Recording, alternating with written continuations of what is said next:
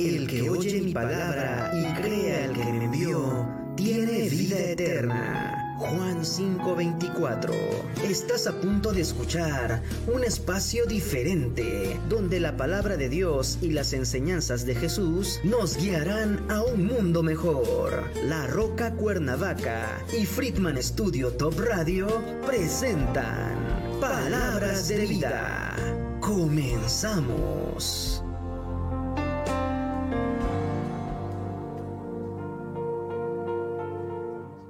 Hola, ¿qué tal? Buenos días. Gracias por escuchar esta transmisión. Espero que todos se encuentren muy bien y que bueno, este mensaje sea de, de gran bendición para, para todos ustedes. El día de hoy vamos a tocar un tema que bueno, por lo menos para mí ha sido muy importante y es la actitud que debe tener un cristiano o un seguidor de, de Jesucristo. Entonces vamos a iniciar con una oración antes que, que nada. Señor, te damos gracias porque nos permites estudiar tu palabra esta mañana, Señor. Te pedimos que nos des sabiduría y a mí dame palabra, Señor. No permitas que salga palabra alguna de mi boca que no provenga de ti. Permite que este mensaje sea bien recibido en cada una de las personas que lo escuchan y este, que podamos ser edificados, Padre. Te lo pedimos en el nombre de tu Hijo Jesucristo. Amén. Y bueno, vamos a comenzar si me pueden acompañar a Mateo capítulo 5. Mateo capítulo 5. Es el sermón del monte. Jesucristo está con una multitud y también están allí sus discípulos. El capítulo dice así, viendo la multitud subió al monte y sentándose, vinieron a él sus discípulos y abriendo su boca les enseñaba diciendo, Bienaventurados los pobres en espíritu, porque de ellos es el reino de los cielos. Bienaventurados los que lloran, porque ellos recibirán consolación. Bienaventurados los mansos, porque ellos recibirán la tierra por heredad. Bienaventurados los que tienen hambre y sed de justicia, porque ellos serán saciados. Bienaventurados los misericordiosos, porque ellos alcanzarán misericordia. Bienaventurados los de limpio corazón, porque ellos verán a Dios. Bienaventurados los pacificadores, porque ellos serán llamados hijos de Dios. Y bueno, la parte, bueno, en lo que me quiero centrar esta mañana es en el primer grupo de personas que menciona Jesucristo, que es en el versículo 3, que dice, Bienaventurados los pobres en espíritu, porque de ellos es el reino de los cielos. Yo la, la primera vez, o bueno, la primera vez que comencé a cuestionarme qué significaba pobres en espíritu, me causaba mucho conflicto porque no entendía, no entendía a qué se refería. Normalmente algo espiritual lo consideramos como algo positivo, ¿no? Este, entonces aquí está diciendo que aquel que es pobre en espíritu es bienaventurado. Pero no está hablando aquí de, de espiritualidad como este término que refleja la cercanía entre, entre uno y Dios, sino más bien refleja como lo que vamos a tocar, como la actitud que tiene una persona. Entonces, ¿qué significa ser, ser pobre en espíritu? Si ponemos el ejemplo de alguien, este, alguien pobre, alguien que, por ejemplo, puede estar en una situación de calle, es alguien necesitado, ¿correcto? Tiene necesidad de, de alimento, de de, ropa, de cobijo, ¿no? Casa, además. Tiene, tiene necesidad de esa persona. Entonces, aquí cuando Jesús dice, bienaventurados los pobres en espíritu, se refiere a aquellos que reconocen su necesidad, pero no la necesidad física, sino la necesidad espiritual de Dios. Es decir, todos tenemos una necesidad de, del sacrificio de Jesucristo porque todos hemos pecado, todos hemos, hemos, hemos fallado y por lo tanto tenemos una necesidad de Él. Y, aquí dice que aquellos que, son pobres en espíritu, es decir, que reconocen su necesidad espiritual, son bienaventurados. Y bueno, cuando reconocemos nuestra condición, e, esa condición también nos estamos dando espacio a otras cosas como la soberbia, que es algo, va a ser algo muy, va a ser un término como también muy clave en, este tema de, hoy. Entonces, El siguiente pasaje que vamos a estudiar es Mateo 23, versículo 12. Mateo 23, 12.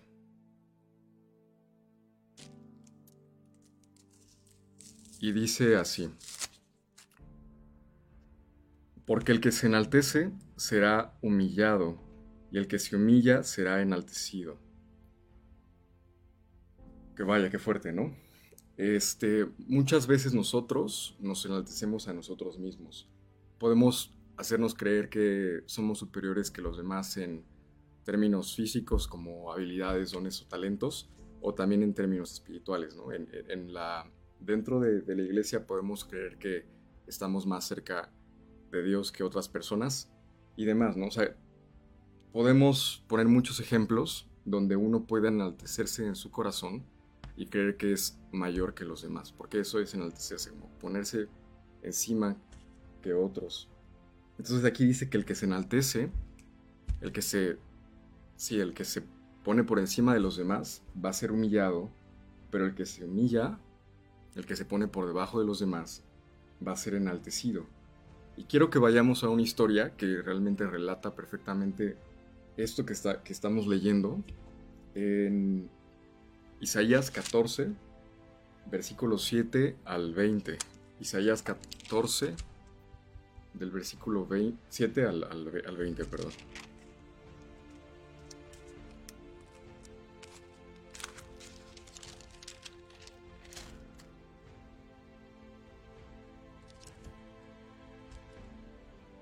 Aquí está hablando de.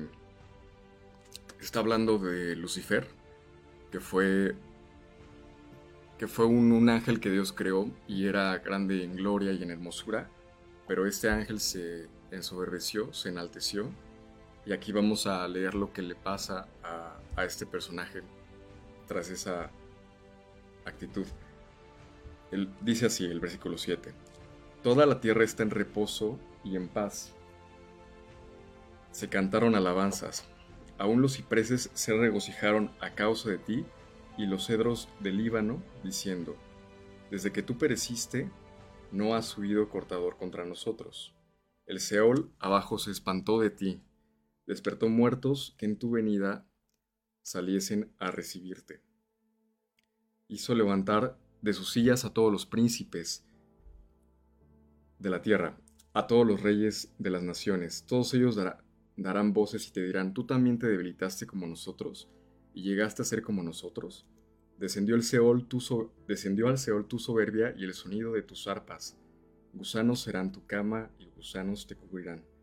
¿Cómo caíste del cielo, oh lucero, hijo de la mañana? Cortado fuiste por tierra, tú que debilitabas a las naciones, tú que decías en tu corazón subiré al cielo en lo alto, junto a las estrellas de Dios. Levantaré mi trono lo que veíamos, ¿no? Eh, se, se enaltecía a sí mismo. Y en el monte del testimonio me sentaré, a los lados del norte, sobre las alturas de las nubes, subiré y seré semejante al Altísimo. Mas tú, y aquí viene la, consecuencia, mas tú derribado eres hasta el Seol, a los lados del abismo, se, inclinarán hacia ti los que te vean, te contemplarán diciendo, ¿es este aquel varón que hacía temblar la tierra, que trastornaba los reinos? que puso el mundo como un desierto, que asoló sus ciudades, que a sus presos nunca les abrió, nunca abrió la cárcel. Todos los reyes de las naciones, todos ellos yacen con honra cada uno en su morada, pero tú echado eres de tu sepulcro, como vástago abominable, como vestido de muertos pasados a espada, que descendieron al fondo de la sepultura como cuerpo muerto hollado no serás contado con ellos en la sepultura porque tú destruiste tu tierra, mataste a tu pueblo. No será nombrado para siempre la descendencia de los malignos. Entonces aquí vemos lo que le pasa. Un personaje que tenía el privilegio de estar muy cerca de Dios, que era privilegiado aún dentro de la creación de los mismos ángeles, se enalteció a sí mismo y pues la, la consecuencia fue que Dios lo humilló, ¿no? Por él creer en su corazón y quererse ponerse a la altura de Dios, Dios lo humilló, porque Dios aborrece eso. Entonces, vamos a ir al, siguiente pasaje, que es Salmos 147, del 3 al 6. Salmos 147, del 3 al 6. Y dice así. Él sana, él sana a los quebrantados de corazón y venda sus heridas. Él cuenta el número de las estrellas, a todas ellas llama por sus nombres. Grande es el Señor nuestro Dios y de mucho poder, y su entendimiento es infinito. Jehová exalta a los humildes y humilla a los impíos hasta la tierra. Entonces aquí vemos nuevamente como dice que humilla a los impíos hasta la tierra, ¿no? Pero también aquí está mencionando, mencionando algo muy importante. Está diciendo que él, él exalta a los, a los humildes. Y leyendo este pasaje me preguntaba, ¿qué, ¿qué, exaltación es mejor? O sea, ¿qué exaltación es mejor? ¿Aquella que uno puede darse a sí mismo? Si yo este, quiero creerme mejor que los demás y me enaltezco para, para sentirme bien, ¿es esa exaltación mejor? ¿O es mejor la exaltación donde yo me humillo, me pongo por debajo de los demás? Y Dios, Dios exaltaría al humilde, ¿no? Entonces, ¿qué exaltación es mejor? ¿La que uno puede darse a sí mismo o la que Dios puede darnos? Y yo creo que la respuesta es, es, es obvia lo que Dios hace es, mucho mejor, o sea, en, todos los sentidos. Entonces, aquí hay una, pues, exhortación, bueno, no, no, no, no lo voy a llamar exhortación, pero es como una recompensa, es algo, este, y es algo bueno, es algo virtuoso, ¿no? Para, para aquel que, que es humilde y que también nos debe de motivar a hacerlo. Luego, este, el siguiente pasaje va a ser Mateo 11.29. Mateo 11.29. Y eh, lo, ahorita, bueno, referente a este tema, lo titulé como Jesucristo, el ejemplo perfecto. Dice, dice Jesús lo siguiente. El, bueno, el título de, esta, de este apartado en la palabra se llama Venid a mí y descansad. Y voy a leer el contexto para, para, para que se pueda entender un poco mejor, mejor. Dice el versículo 25. En aquel tiempo, respondiendo Jesús, dijo, Te alabo, Padre, Señor del cielo y de la tierra, porque escondiste estas cosas de los sabios y de los entendidos, y las revelaste a los niños. Sí, Padre, porque así te agradó Todas las cosas me fueron entregadas por mi Padre, y nadie conoce al Hijo sino el Padre, ni el Padre conoce a alguno sino el Hijo, y aquel, y aquel a quien el Hijo lo quiera revelar. Venid a mí todos los que estáis trabajados y cargados, y yo os haré descansar. Llevad mi yugo sobre vosotros, y aprended de mí que soy manso y humilde de corazón, y hallaréis descanso para vuestras almas. Porque mi yugo es fácil y ligera mi carga. Entonces, aquí la verdad es que Jesucristo está diciendo muchas cosas y se podrían desarrollar varios temas desde, este pasaje, pero lo que quiero centrarme y va en, en relación con lo que estamos ahorita tocando es esta parte donde Jesucristo dice, dice, aprended de mí que soy manso y humilde de corazón. O sea, Jesucristo se describía a sí mismo como alguien manso y como alguien humilde de corazón. Y algo increíble que dice, dice, hallaréis descanso para vuestras almas. Es verdad que está, está diciendo, y el contexto está hablando de a todos aquellos que están trabajados y cargados, Jesucristo les daría descanso. Sin embargo, creo que también uno, uno cuando se humilla, uno cuando es humilde, también encuentra descanso. ¿Y, y por qué? Porque este ¿Por qué sería esto? Bueno, muchas veces, y, digo, bueno, yo, yo lo he vivido, es que cuando queremos enaltecernos o creernos mejor que los demás, hay como un desgaste constante en, nuestra mente, en, nuestra mente y en nuestro corazón, como este, este, no sé, este afán por querer ser mejor que los demás o por querer resaltar, pero en una forma negativa, porque uno puede resaltar también, pero de una forma positiva, que es con la intención de glorificar a Dios. Pero muchas veces cuando uno se, eh, se hace humilde y se humilla, simplemente sueltas eso, es decir, sueltas este afán por querer ser mejor que los demás y simplemente es, pues no, no tiene ningún sentido estar pensando eso, no es provechoso además.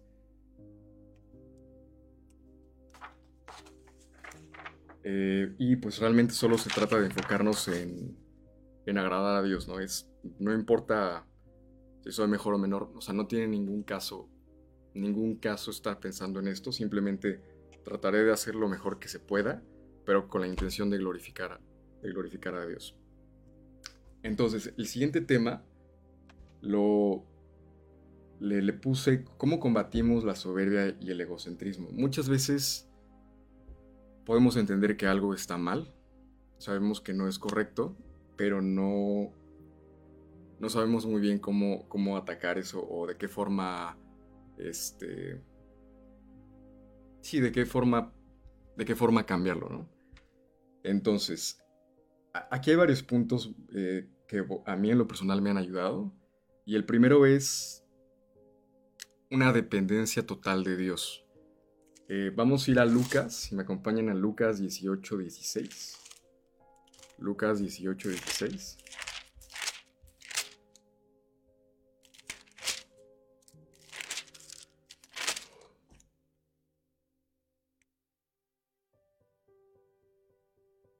Y dice así.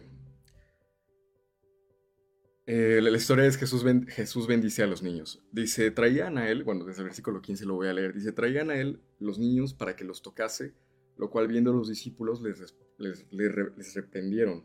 Mas Jesús, llamándolos, dijo, dejad a los niños venir a mí y no se lo impidáis, porque de los tales es el reino de Dios. De cierto os digo que el que no recibe el reino de Dios como un niño no entrará en él. La parte que quiero aquí tocar es que dice, eh, dejad a los niños venir a mí y no se lo impidáis porque de los tales es el reino de Dios. Ahora hay varias características que tiene un niño y obviamente igual también se podrían tocar varios temas de, esta, de este pasaje. Pero a grandes rasgos, digamos, un niño es, es este, tiene menor malicia.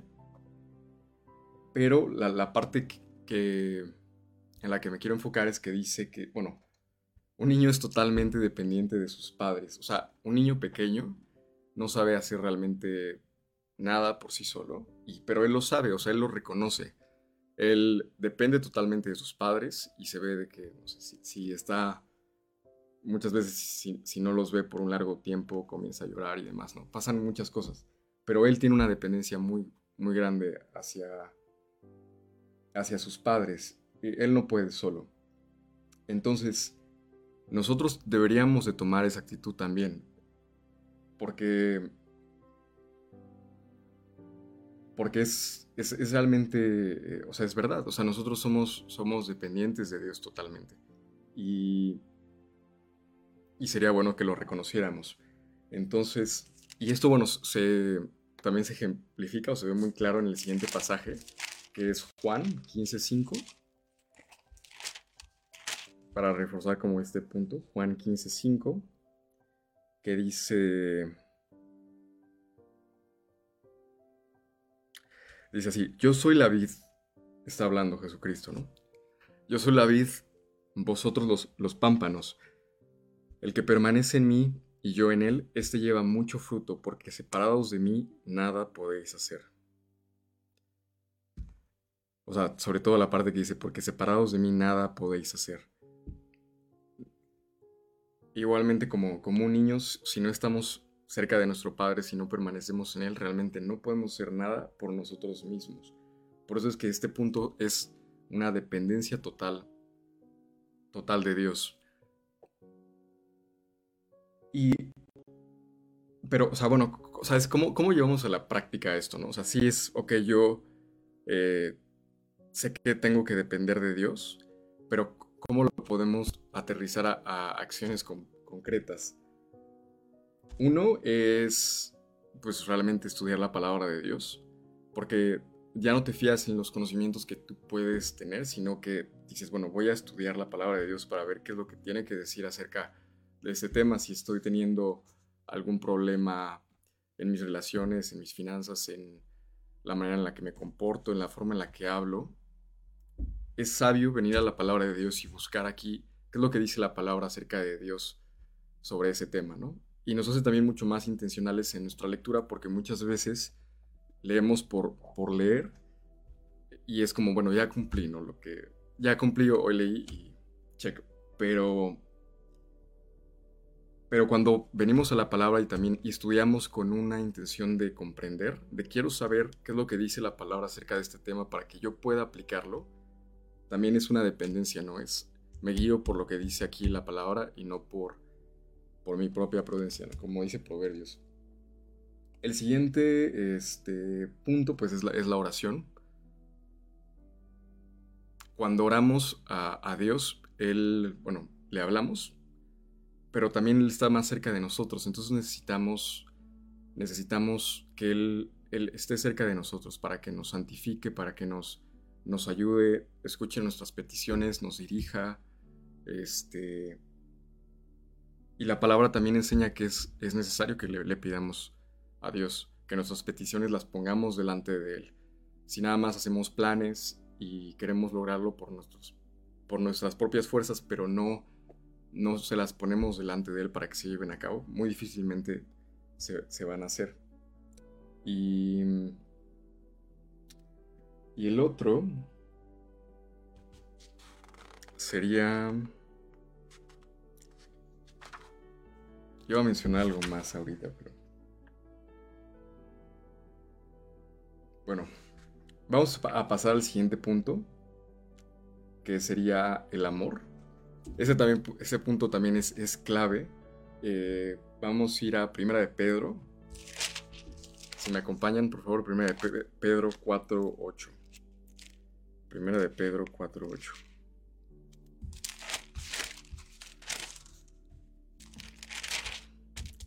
Y dice así.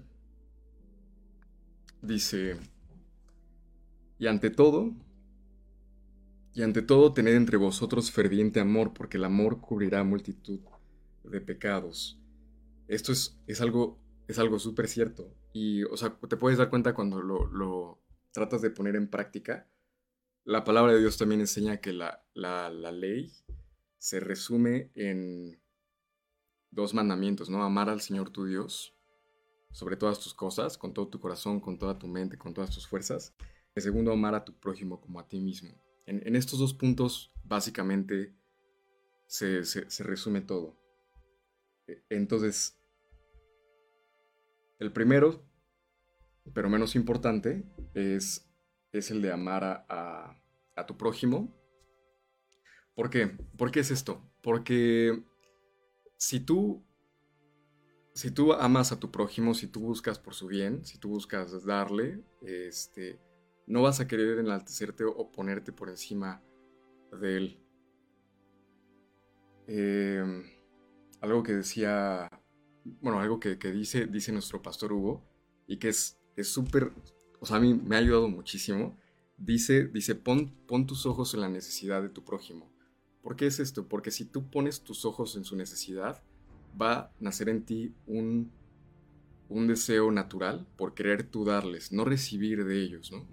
muchas veces el, el, el, el, egocentrismo es que tú quieres como recibir el reconocimiento de las personas, pero si tú pones, pones tus ojos en su necesidad, en, en su carencia de, Cristo muchas veces, porque hay muchas personas que no conocen, o incluso con hermanos, tú vas a buscar darles a ellos, no vas a buscar que ellos te reconozcan a ti sino vas a buscar tú reconocerlos a ellos. Entonces eso como que va a cubrir esa parte, ¿no? O sea, queda de alguna forma como anulada.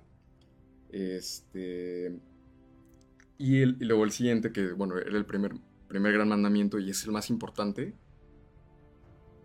es el amor hacia Dios. O sea, si tú amas a, Dios y tratas de poner tus ojos en Él cada vez que hagas algo, 1 Corintios 10, 31 dice que si pues coméis o bebéis o hacéis otra cosa, hacedlo todo para la gloria de Dios.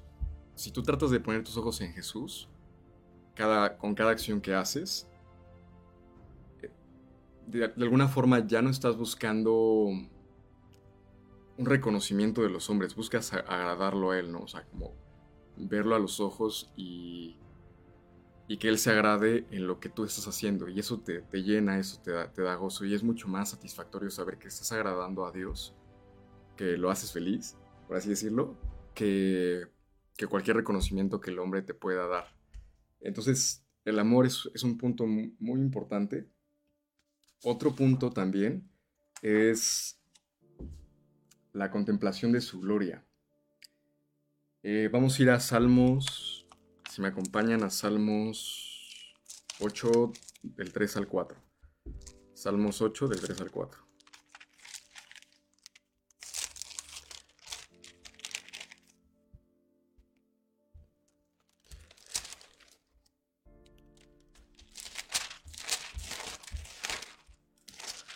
Y dice,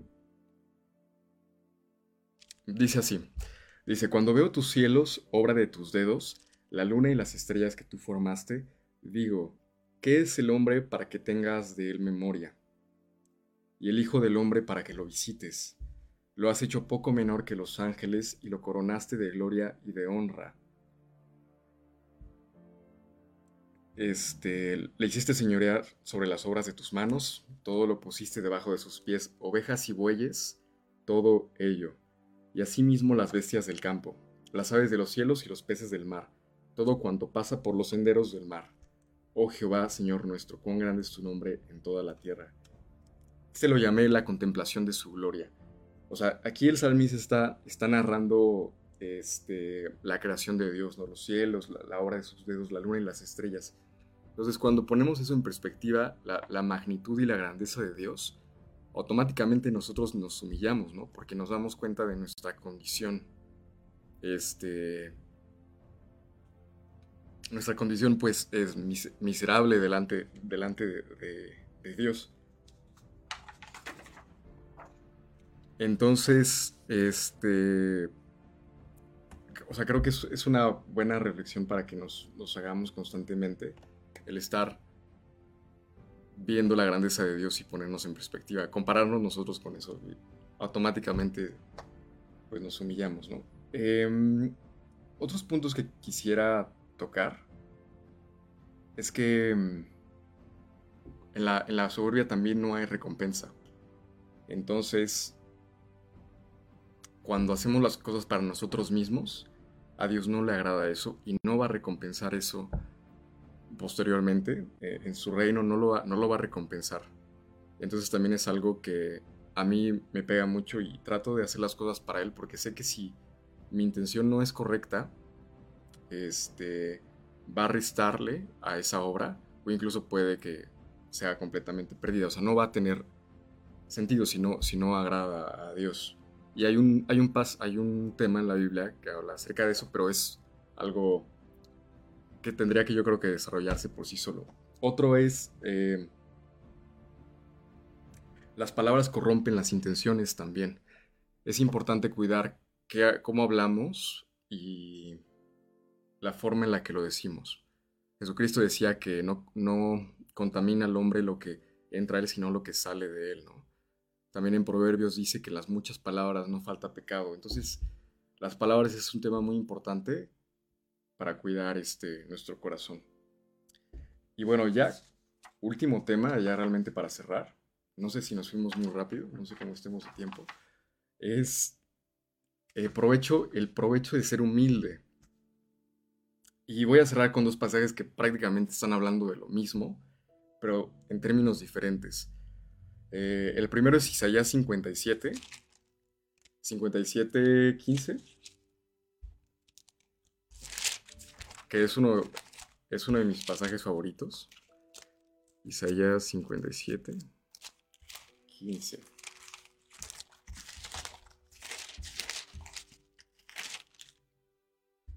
Y dice así, porque así dijo el alto y sublime el que habita la eternidad y cuyo nombre es el santo. Yo habito en la altura y la santidad, y con el quebrantado y humilde de espíritu para hacer vivir el espíritu de los humildes y para vivificar el corazón de los quebrantados. es, es increíble, ¿no? Eh, bueno, por un lado primero está diciendo que Dios, que Dios habita en la altura y la santidad, ¿no? Dios habita en lo alto y en la santidad. También para que tomemos en cuenta, este, que bueno, esto sería, no, realmente va, de la mano también. La santidad, eh, que cuidemos eh, nuestra santidad, es decir, qué tan apartados estamos para Dios y apartados del pecado. Eso permite que Dios esté más cerca de nosotros. Pero la segunda parte que va como más directo con lo que estamos hablando ahorita, que dice, con el quebrantado y humilde de espíritu, para hacer vivir el espíritu de los humildes y para vivificar el corazón de los quebrantados. Es decir, a Dios agrada, ¿no? A Dios agrada al quebrantado y humilde de espíritu. A mí me, resulta muy, este, muy similar, o se parece mucho al pasaje con el, que con el que comenzamos, que es el de Mateo 5 que dice, bienaventurados los pobres en espíritu. Entonces, Dios está, Dios está con ellos, Dios está con los, los que son humildes, con los que, los que, o sea, dice quebrantado porque es alguien que de alguna forma tiene como cierta tristeza en su corazón, que es producida por el pecado, que él sabe que tiene, ¿no? Es decir, o sea, Señor, yo, yo reconozco mi condición, sé que, que soy pecador, sé que que a ti no, no te agrada el pecado y sé que necesito de ti, ¿no? Entonces hay como siempre un cierto quebranto por esta condición en la que me encuentro, ¿no? O sea, sé que siempre mientras esté en este cuerpo voy a necesitar de, Jesús todos los días y creo que de ahí viene ese, ese quebranto. Y este también algo que quería mencionar de este pasaje es que si, si Dios dice que Él habita con el humilde y con el quebrantado de espíritu, es decir, eso es mucho mejor porque ¿cuántas veces hemos tratado de hacer nosotros las cosas por, por nosotros mismos? Y realmente no, como, como leíamos anteriormente, no hay nada que nosotros podamos hacer por nosotros mismos. Pero si permitimos que Dios vaya con nosotros, él es el que libra las batallas, él, es el que permite que se logren las cosas. Entonces, o sea, es como yo quiero que Dios habite conmigo, yo creo que Dios esté cerca de mí y por lo tanto voy a, tratar de honrar aquí lo que dice la palabra de la santidad, el quebranto y la humildad. Em, y el segundo pasaje es Proverbios 11, Proverbios 11, versículo 2.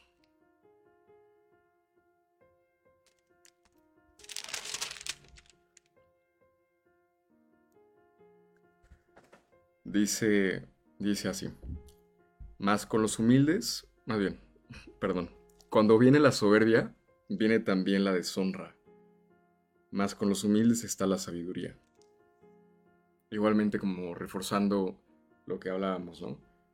Cuando viene la soberbia, cuando viene el enaltecimiento, viene la, la deshonra, la humillación. Este. Nadie quiere eso, ¿no? Sería bueno que. Pues que se evitara que, que pasara eso. Pero dice más, con los humildes está la sabiduría. Y es que esto es, esto es increíble porque. O sea.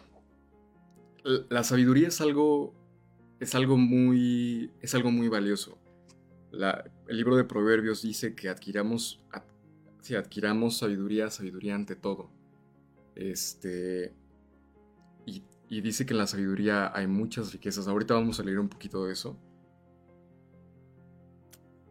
Entonces, muchas veces cuando alguien, bueno, voy a poner este ejemplo.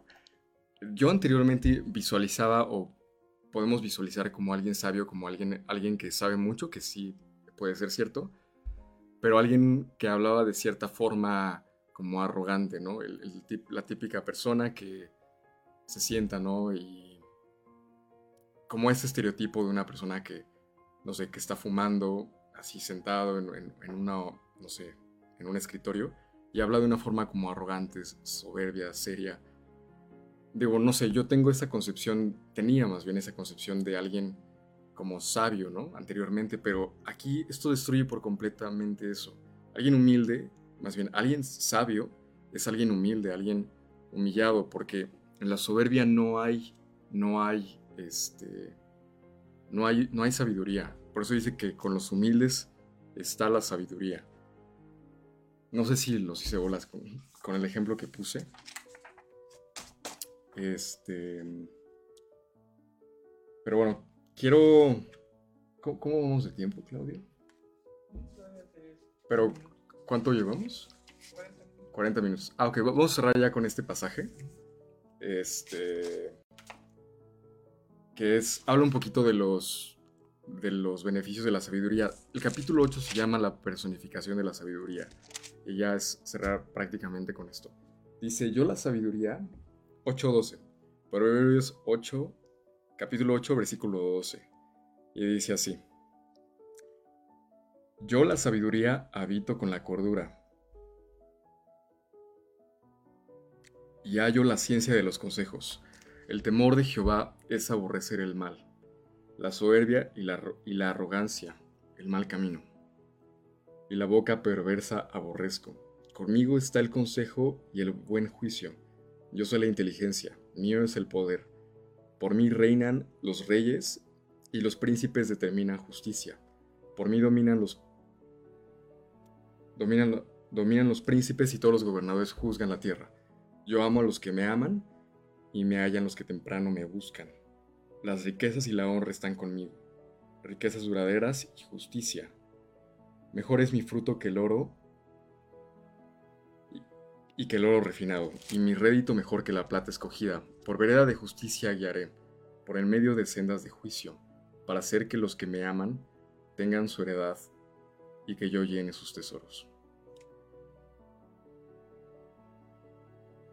Entonces, eh, yo, yo creo que vamos a leerlo mejor ya todo el capítulo. Jehová me poseía en el principio, ya de antiguo antes de sus obras Eternamente tuve el principado desde el principio, antes de la tierra. Antes de los abismos fui engendrada, antes que fuesen las fuentes de las muchas aguas. Antes que los montes fuesen formados, antes de los collados, ya había sido yo engendrada. No había aún hecho la tierra ni los campos, ni el principio del polvo del mundo. Cuando yo formaba los cielos, allí estaba yo. Cuando trazaba el círculo sobre la, la faz del abismo.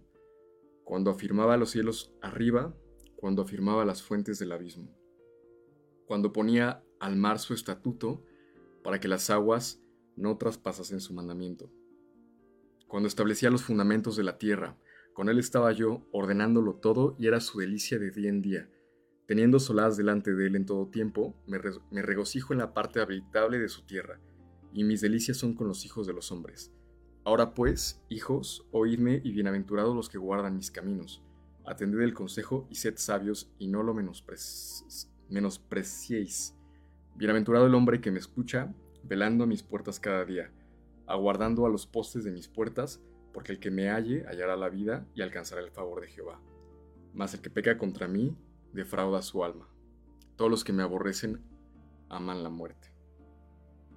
Y, y algo, algo muy interesante es que es que, ¿quién, ¿quiénes creen ustedes que, es la sabiduría? Hay un pasaje en la Biblia que dice, dice que Cristo nos ha sido hecho sabiduría a nosotros. Entonces, cuando, Proverbios 11.2 dice, cuando viene la soberbia, viene también la deshonra. Más con los humildes está la sabiduría. Más con los humildes está, está Jesucristo. Y ya eh, cerramos con esto.